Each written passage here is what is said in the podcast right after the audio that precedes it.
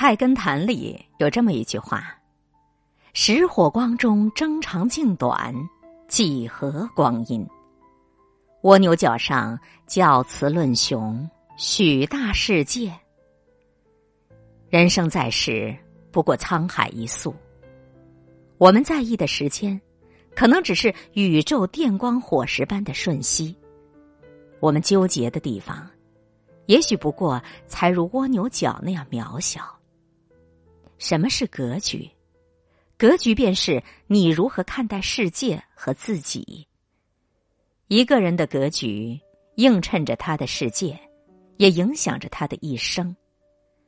人们总说，有格局者成大事业，但其实大多数人都过着平凡的日子，都是为小事儿在忙碌着。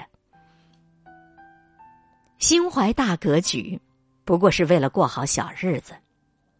格局就是站在高处看人生。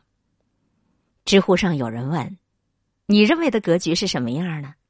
有个高赞的回答说：“能享受最好的，也能承受最坏的。人有大格局，便深知生活的常态就是高低起伏，没有永远的一帆风顺。得到时是经验，得不到时是经历。”苏东坡在数次被贬之后。依然能走到哪儿吃到哪儿，他知道那些萧瑟之处，不过是也无风雨也无晴。苏东坡的豁达，他是对生活心怀高远的表现。曾国藩时常用一句话告诫自己：“盛时常作衰时想，上场当念下场时。”在繁盛的时候。常常想一想，衰败的时候，在场上跳舞的时候，常常想想在台下当观众的时候，以低调之心行高调之事，见过高山，方知下山不容易，才会格外珍惜每一个随风而行的日子。终其一生，我们都不过是人生路上的旅行者，心中有大格局。如同占领高地，我望得见前路坦荡，我也深深的知道总有歧路。一程又一程的出发，一期一会在当下，用我们的格局胸怀来过我们的小日子。清朝康熙年间，大学士张英收到老家来信，说为了三尺宅基地和邻居吵起来了，要他帮忙。他看完一笑。挥笔回信：“千里修书只为墙，让他三尺又何妨？万里长城今犹在，不见当年秦始皇。”家里人看到信后，马上就不争了，还让出了三尺地。邻居知道后，也让出了三尺地，这便就成了著名的六尺巷美谈。其实，谁的生活不是如此？曾经的书画琴棋诗酒花，总有一天会落到日常里，变成柴米油盐酱醋茶。但人的圈子越小，心万万不可越变越小，不然，可能生活就成了一地鸡毛。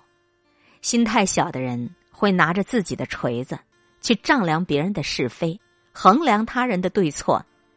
但世界之大，人各有异。接受他人的不同，也是包容自己的所有。心有大格局，如海纳百川，上善若水。越是平淡的日子，越需要宽广的胸襟，方能心安有福。在人生果实当中，修一是一个建筑师，年轻时候想建造和自然相匹配的房子，但是没有得以推广。他不抱怨，不气馁。而是构筑起自己的生活来实践。这几十年里，和妻子英子住在了城郊的一座小房子，四周围都是杂树林，郁郁葱葱。他们布局了各种菜园子、果园子，按着时节劳作、耕耘、收获，实现了他当初的梦想。英子说：“活得越久，人生就会愈加美好。在所有人都往前冲的时代，他们却往后退，慢下来，过着一种更加与心一致的生活。有一个词叫内卷，说是社会发展到一定程度停滞不前的状态，但如今成了人们对生活、对工作、对学业无能为力的调侃。